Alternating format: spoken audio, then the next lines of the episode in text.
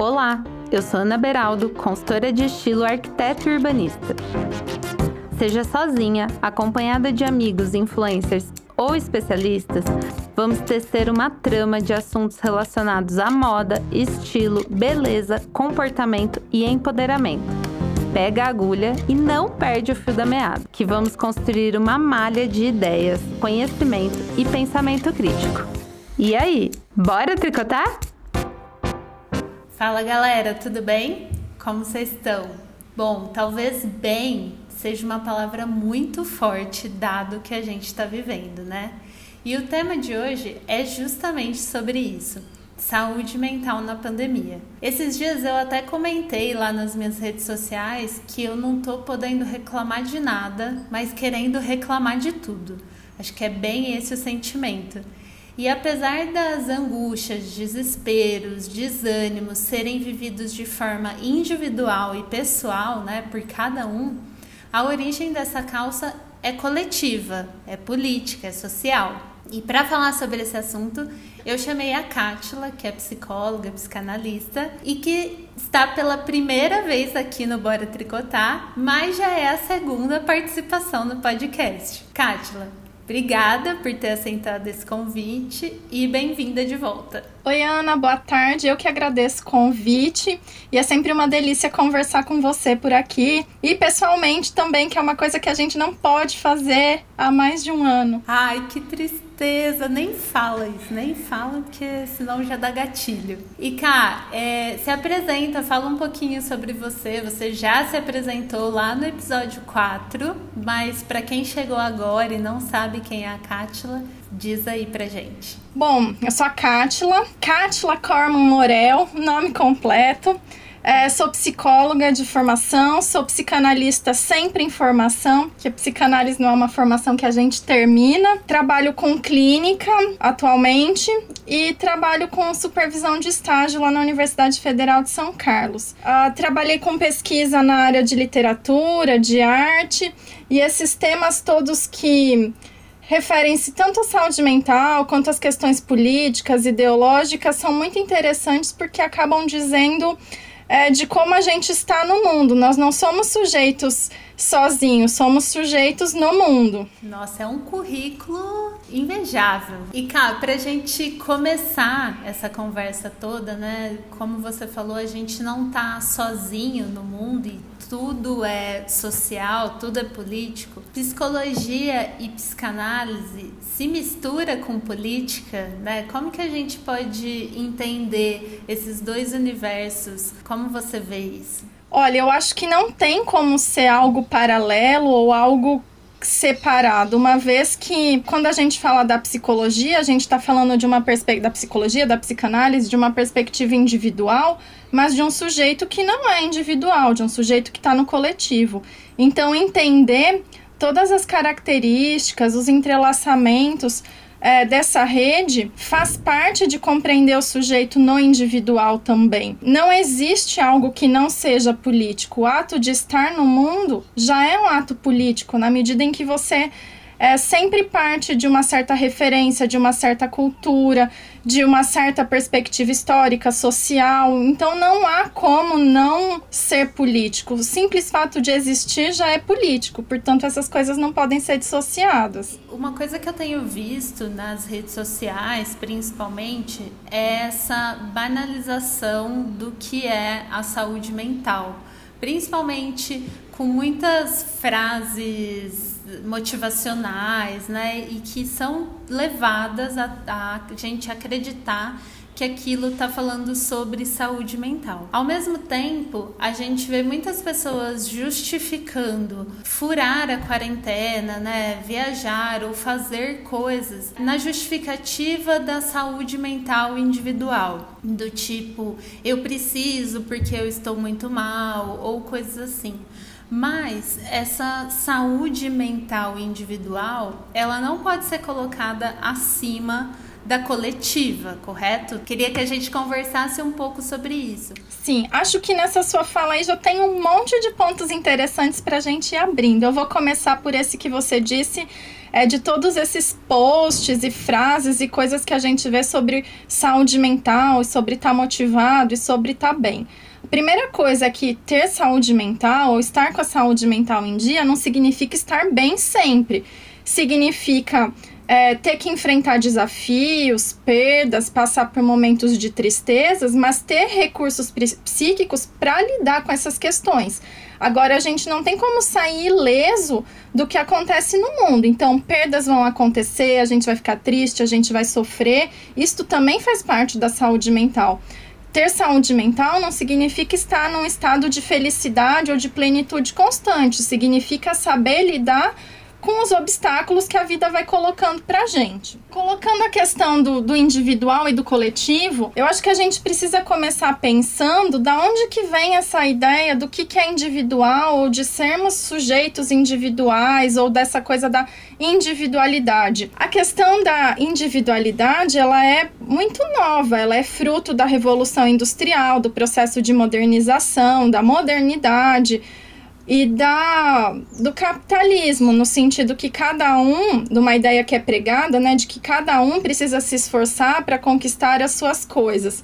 Mas essa é a grande falácia da meritocracia. Primeiro que não é possível colocar na conta do sujeito todo e qualquer fracasso, porque afinal tem uma estrutura que determina o que é possível e que não é para cada sujeito. Claro que a gente também briga para que essa estrutura se modifique, mas enquanto ela não se modifica, é uma estrutura que limita as possibilidades de todo sujeito, de cada sujeito. Então, colocar na conta do esforço ou do desejo acaba gerando um sentimento de fracasso que, no fim, acaba fazendo mal para a saúde mental também, porque se você não conquistou alguma coisa e o fracasso é todo seu, é como se você fosse incapaz de fazer as coisas. Então a gente precisa levar em conta toda essa dimensão estrutural, social que também determina o sujeito. A grande questão é como escapar disso sem se desligar da sociedade. No mestrado, eu estudei em uma das disciplinas é, eu li o livro do Dardot e do Laval, que chama A Nova Ordem do Mundo, o novo neoliberalismo, alguma coisa assim é o nome do livro. E lá eles falam sobre esse, essa nova ordem, né, esse novo neoliberalismo que coloca como o sujeito como empreendedor de si. Ele é responsável pelos seus problemas e pela cura desses problemas, né? Então, a gente vê isso sendo reproduzido muito, principalmente em falas de pessoas que incentivam o empreendedorismo, né, falam sobre empreendedorismo, o quanto a gente é responsável, o quanto você tem que fazer o seu papel e tudo mais. Mas a gente está vivendo em um momento que é um momento excepcional na história da nossa humanidade recente, né? No sentido de que a nossa geração nunca passou por uma pandemia, onde esse é um problema que deveria ser é, solucionado ou pelo menos amparado pelo Estado, porque é um problema de ordem coletiva.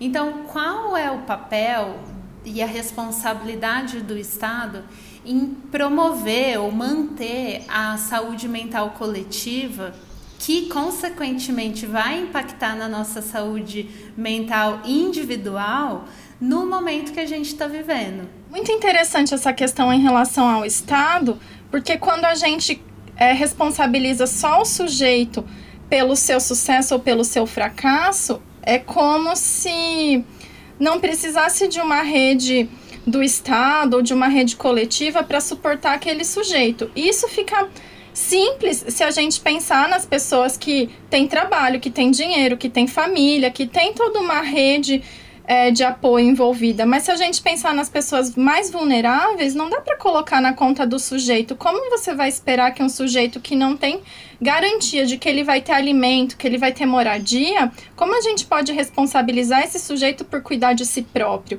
Então, o Estado ele tem o dever, ou pelo menos deveria ter, porque não é o que a gente vê no momento, a gente, o, o Estado tem o dever de garantir minimamente a sobrevivência do sujeito, de garantir uma existência é, básica com os direitos garantidos, para que então esse sujeito possa pensar o que ele vai fazer da vida dele. Não dá para a gente querer que a pessoa se responsabilize pelo que ela vai fazer da, da, própria vida se ela não tem minimamente a sobrevivência garantida. E é o que a gente vê, por exemplo, nesses questionamentos quando a gente vê pequenos empresários se queixando da, de terem que fechar os estabelecimentos por conta das restrições da pandemia de fato, é muito difícil para o pequeno empresário fechar um estabelecimento, porque o sustento dele, da família dele, depende daquilo. Mas aí, quando a gente coloca na conta do individual, a gente entende como. Ah, então tem que deixar o estabelecimento abrir, as pessoas consumirem, porque assim eu vou ter o meu sustento.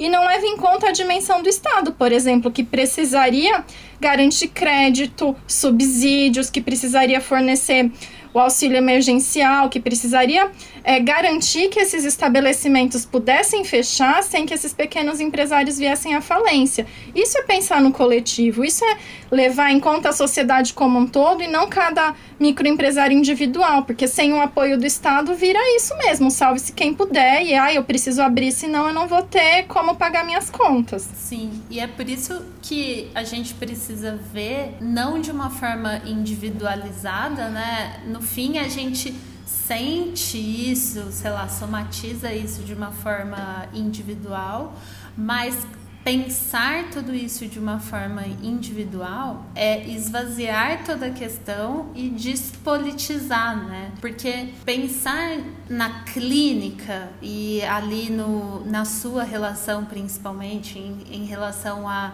a psicanalista e, e paciente, você pode discutir essas questões, mas não há terapia que vai ajudar uma mãe que não consegue colocar comida no prato para os seus filhos. Ou então uma mulher que está em uma situação de violência doméstica ou abuso, seja psicológico, seja sexual, seja qualquer coisa, mas que não consegue sair daquela casa por depender financeiramente do seu companheiro, por exemplo, né?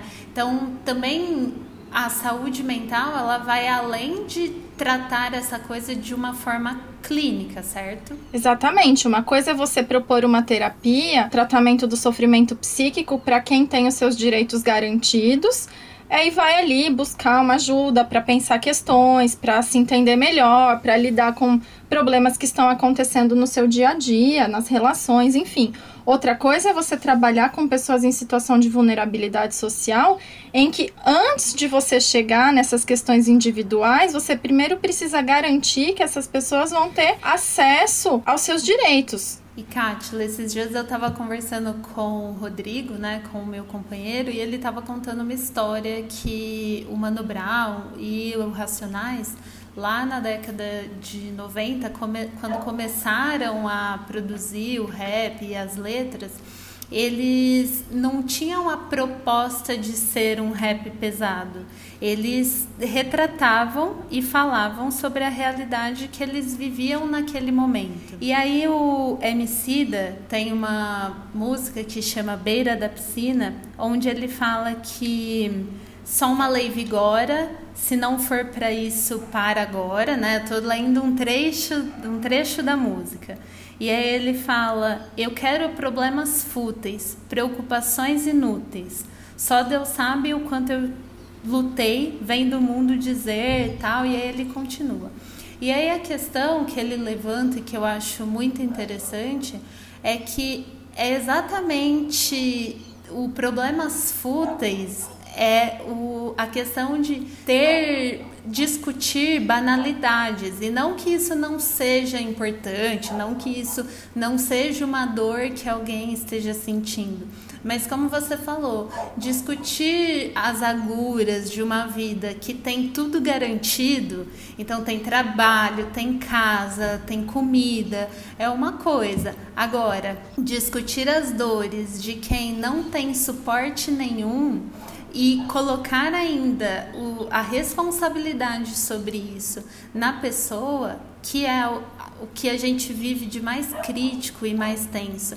E a questão toda é o que eu vejo que muitas pessoas acreditam que elas de fato são as responsáveis pelas próprias agulhas. Isso não é um problema da pessoa, mas é o que o nosso novo sistema, né, como eu falei, de ser empreendedor de si e de fazer a gente acreditar nisso, fazer a gente acreditar que a gente não é, que a gente é responsável, que o Estado não tem que prover, que é o o mais crítico que eu vejo dos tempos que a gente vive. Essa ideia do ser empreendedor de si é uma coisa que vem sendo bastante discutida na psicologia, na psicanálise, acredito que no campo da, das ciências sociais também, porque isso traz essa falsa ideia de que o sujeito pode ser o único responsável por ele mesmo, né? E aí tem vários termos, tem o empreendedor de si, é, se tratar como uma empresa, acho que tem até um livro que chama Você S.A. ou alguma coisa assim. Um sujeito que é auto-engendrado, ou a ideia do self-made man americano. E tudo isso é uma grande falácia, porque a gente não existe fora da sociedade, ou a gente não existe individualmente, assim, minimamente.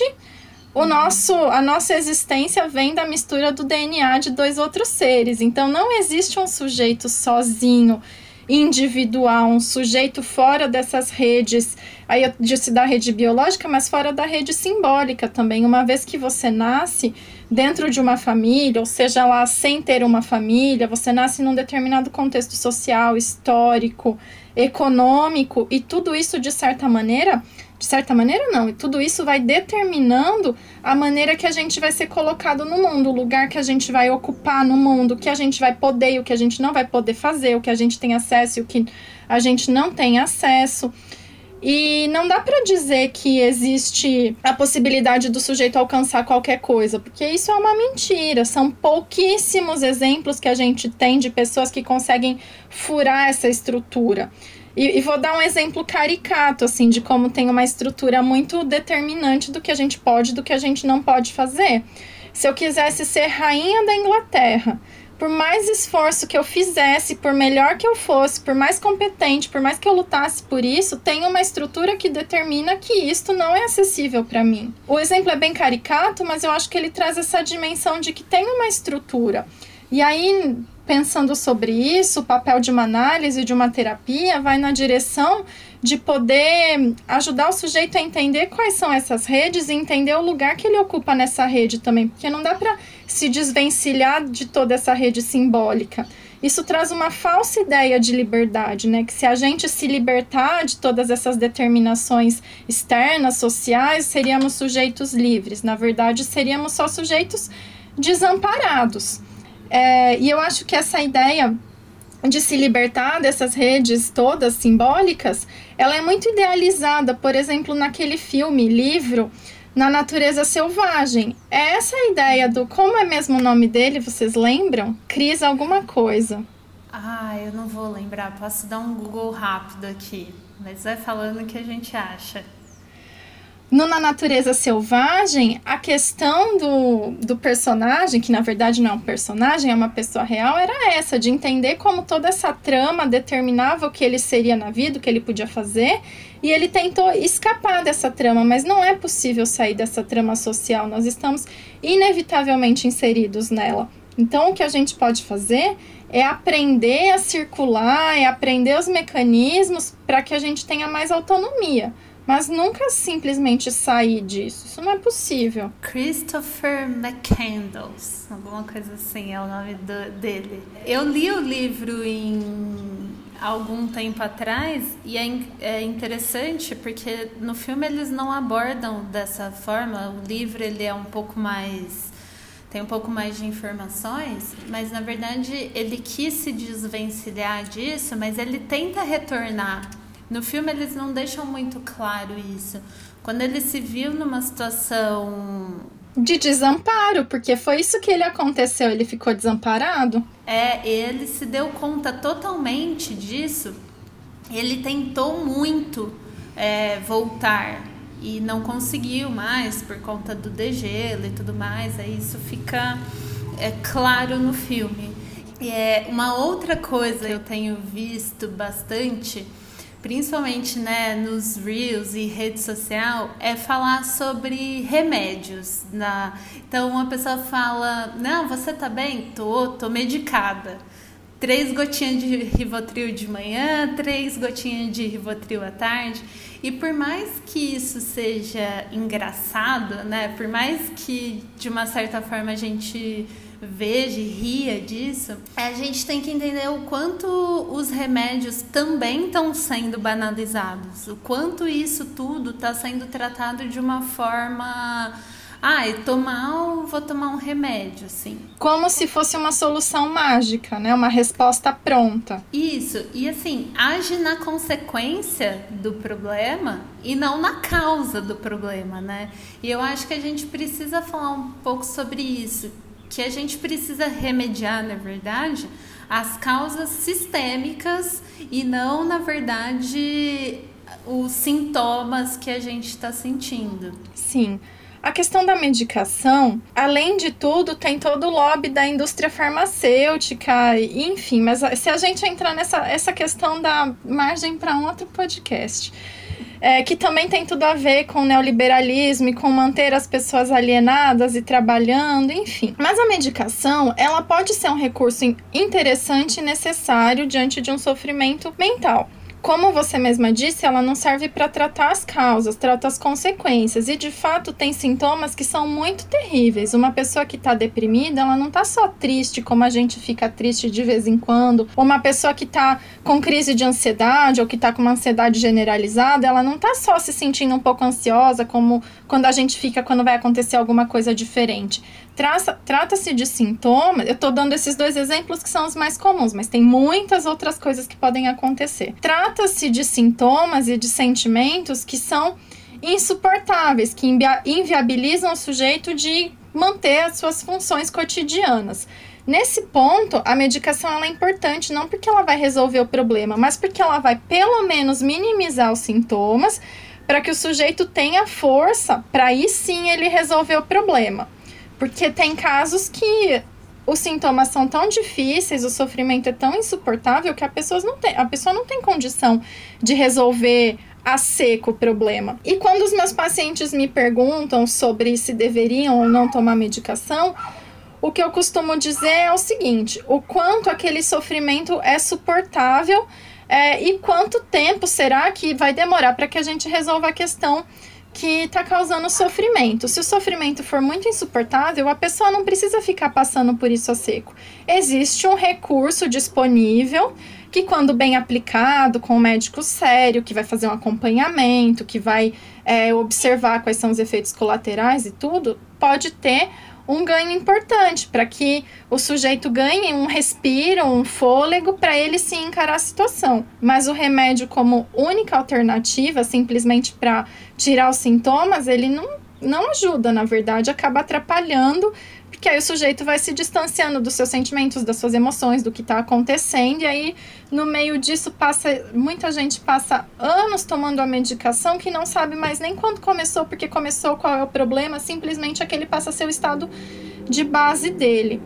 Eu costumo usar uma outra metáfora quando é uma metáfora bem bobinha, mas para tentar é, pensar essa relação com a medicação. Quando a gente quebra uma perna, precisa fazer fisioterapia, depois que você fez todo o tratamento. E aí você pode conseguir andar com a perna quebrada e andar normalmente. Mas às vezes, dependendo do que aconteceu, você vai precisar de uma muleta para caminhar. É, não adianta você ficar só com a muleta para sempre. Você vai ter que tratar a sua perna para que depois você possa vir a voltar a andar sozinho. Eu penso que a medicação é isso, é uma muleta para enquanto você não conseguir andar sozinho, você ter um recurso mas que você precisa se empenhar para que você volte a andar sozinho. Nossa, isso que você falou é muito interessante, porque parece que a gente não tem mais espaço para sentir a tristeza. Eu não sei se isso tem sido agravado pelo distanciamento social e a forma que eu consigo ver as pessoas ainda é através das redes sociais, o que elas compartilham e tudo mais. Só que a gente tem que lembrar que as pessoas ainda assim compartilham momentos de alegria e de felicidade, que são pequenos fragmentos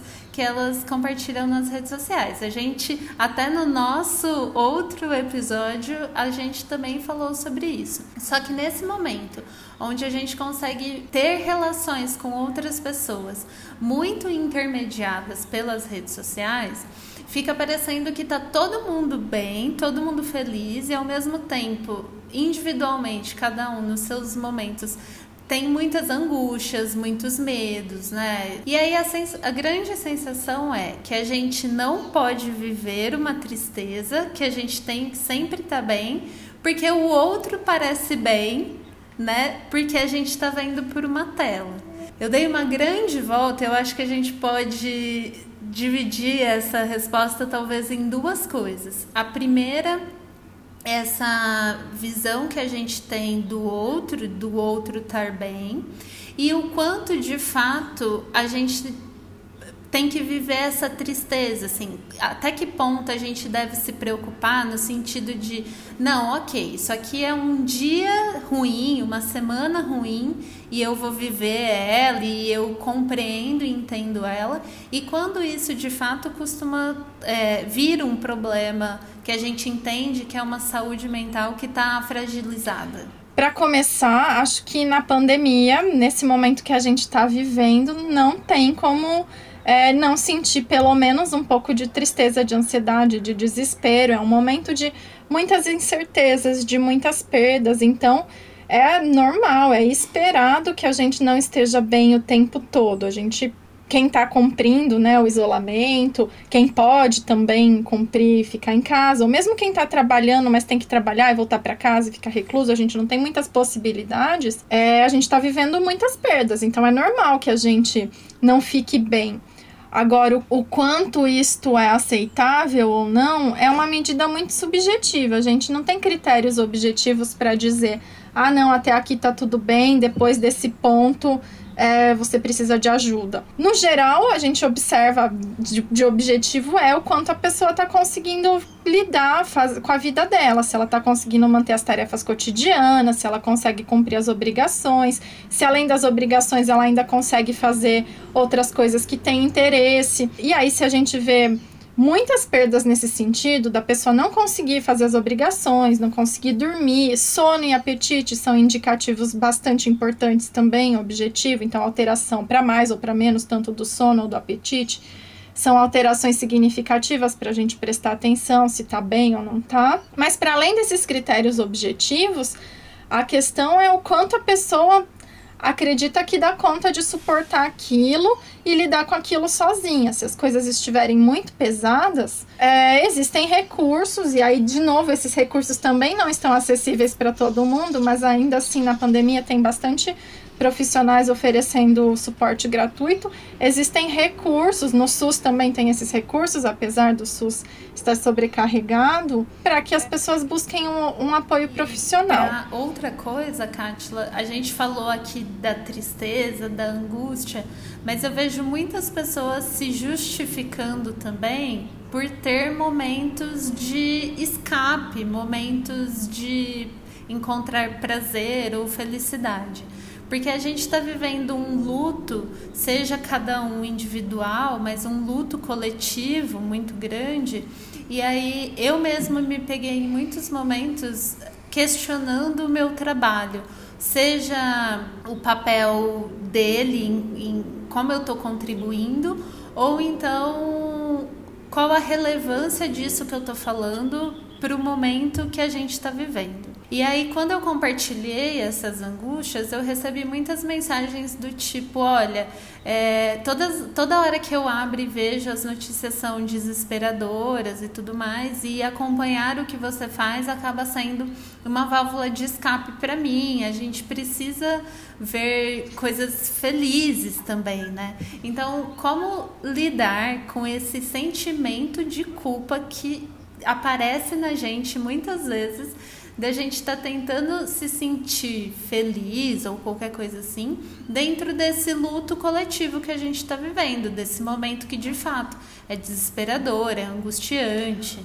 O luto, ele não é só o luto, porque afinal ainda o mundo não acabou. Então a gente tem um caos muito grande instalado mas essas coisas que você está dizendo, como que você chamou de escape, eu nem diria que são escape, elas são as coisas que sustentam o mundo funcionando. Então, se a gente reduzir a nossa existência à pandemia e ao caos instalado na saúde pública e no desgoverno, de fato é só desesperador. Mas a nossa vida não se resume a isso. Então, para além disso, que é muito caótico que está acontecendo, a gente precisa manter a vida funcionando. E aí são as nossas relações, ainda que virtuais, são os prazeres que a gente tem, que dão sentido para a vida, que é isso, poder é, ler sobre uma coisa que você gosta, ver um post como você está dizendo que você faz, falando sobre é, outras coisas, outros aspectos da vida que eles não podem ser subtraídos ou deixados de lado porque existe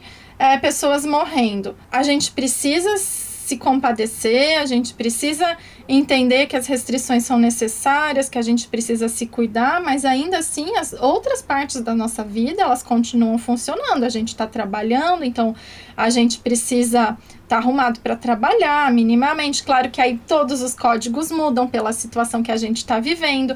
A gente precisa se alimentar, então se a gente puder comer uma coisa que a gente gosta é melhor.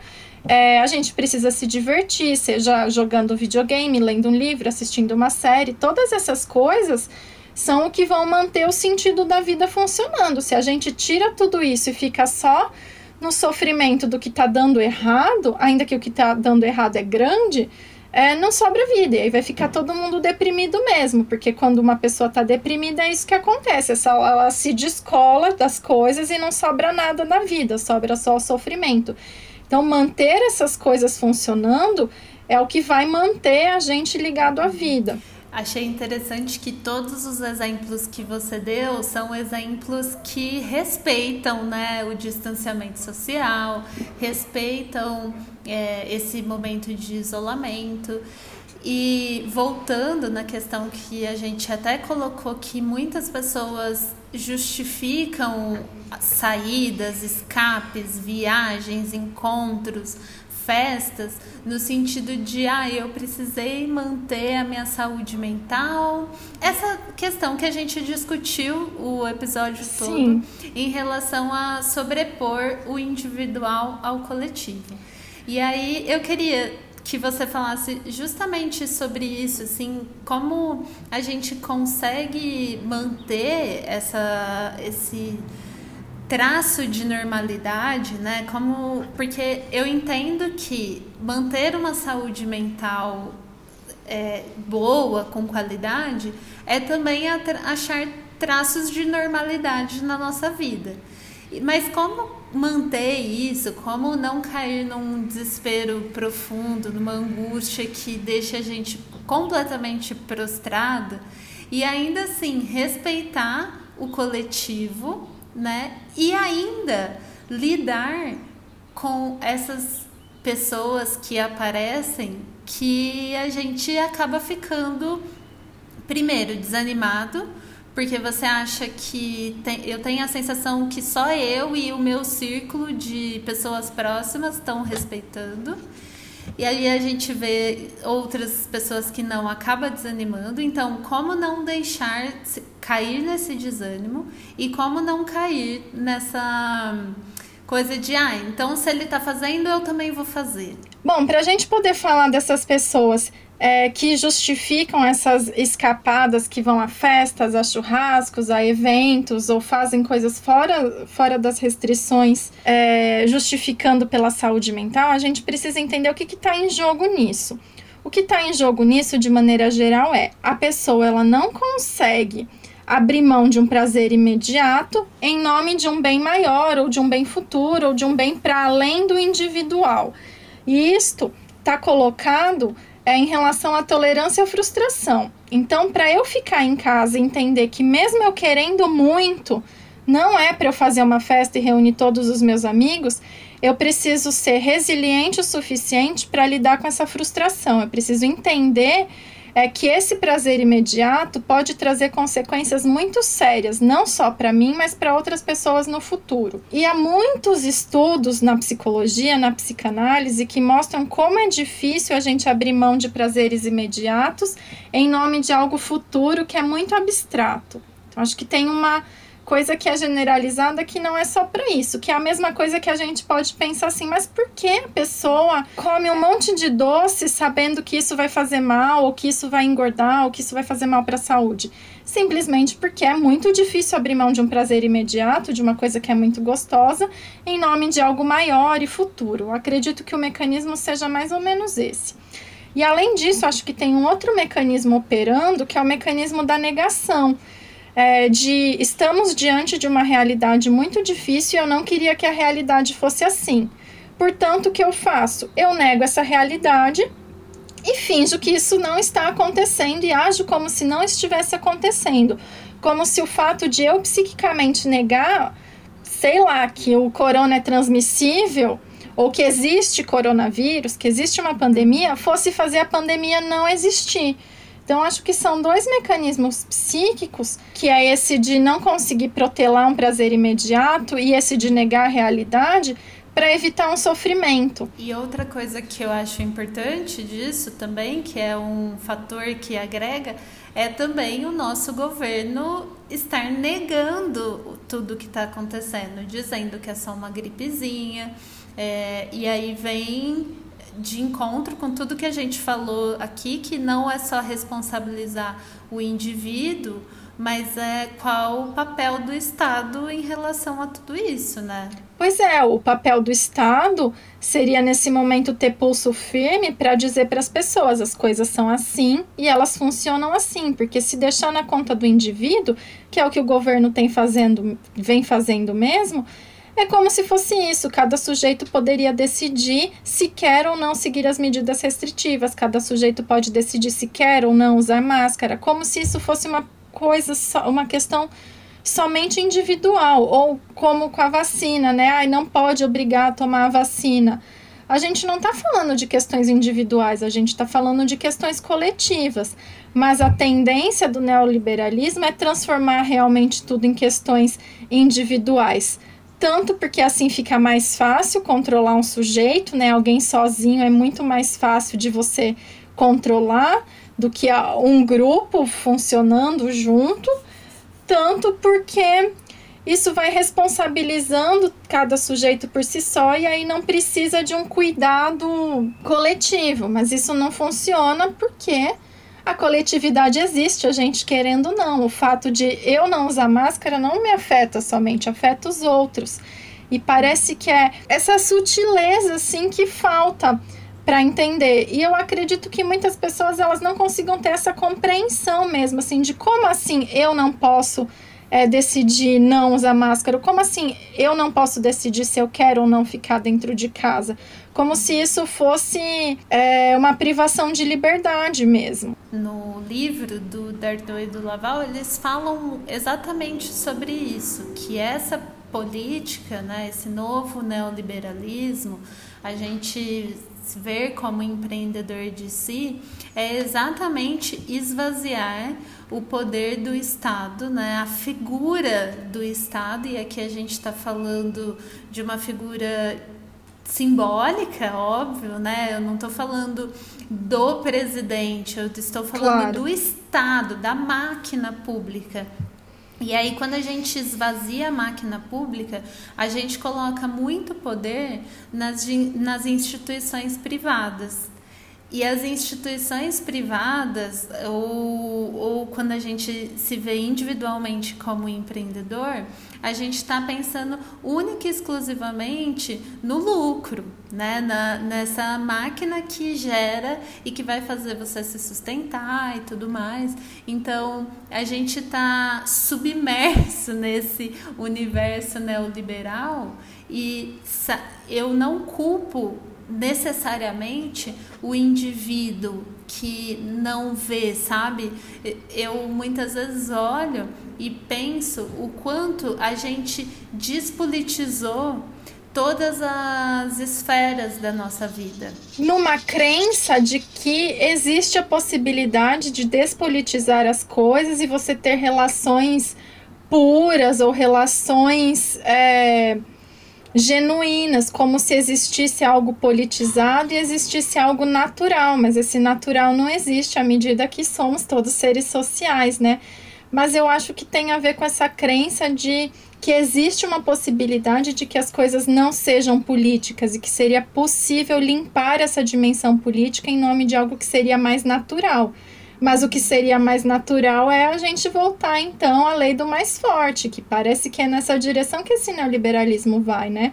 Uhum. De cada um é, ter que se responsabilizar por si em última instância, se a gente for tirar tudo que tem de social mesmo, a gente volta a ser animal e cada um lutar pela própria sobrevivência.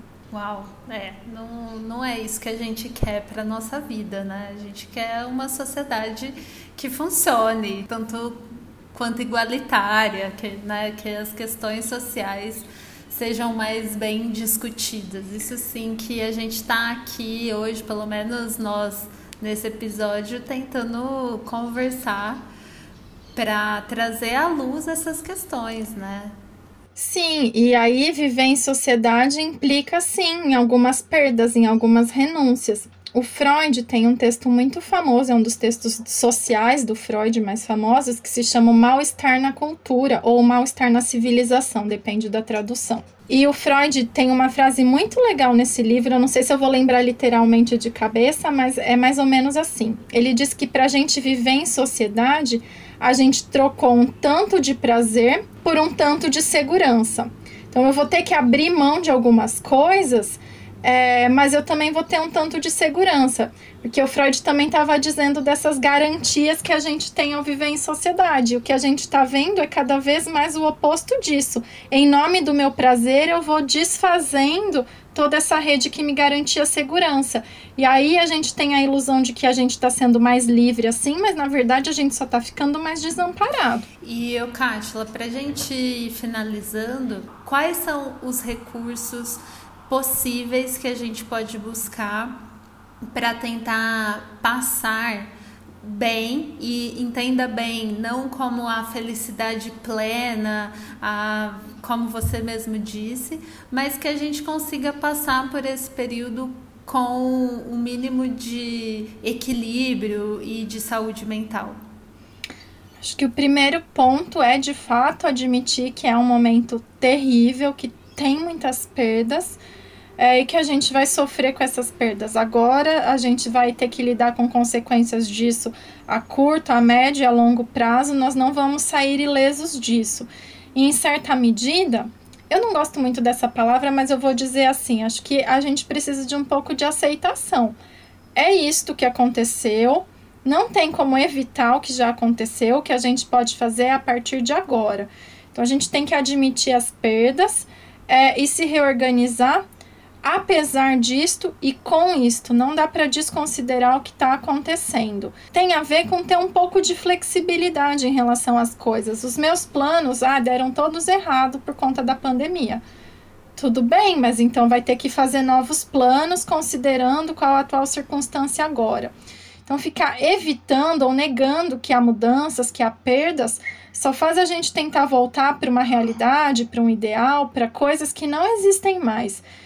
Então, fincar o pé na realidade, acho que é um dos caminhos, e fincar o pé na realidade inclui entender como funcionam todas as relações, entender qual o meu lugar no mundo, em que situação eu me encontro, qual o meu papel, o que é esperado de mim, e não necessariamente porque você vai cumprir o que é esperado de você, mas porque entendendo como são todas essas relações à sua volta, você tem como se colocar de uma maneira mais autônoma, mais legítima, menos alienada.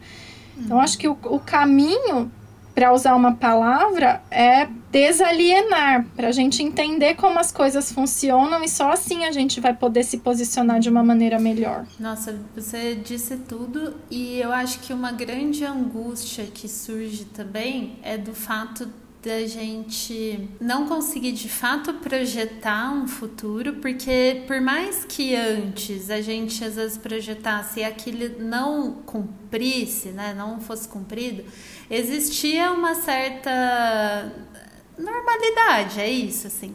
E aí hoje a gente entende que não dá para ficar muito planejando e a gente ainda vive na esperança de voltar a viver o que a gente vivia, mas esse passado também não vai voltar mais.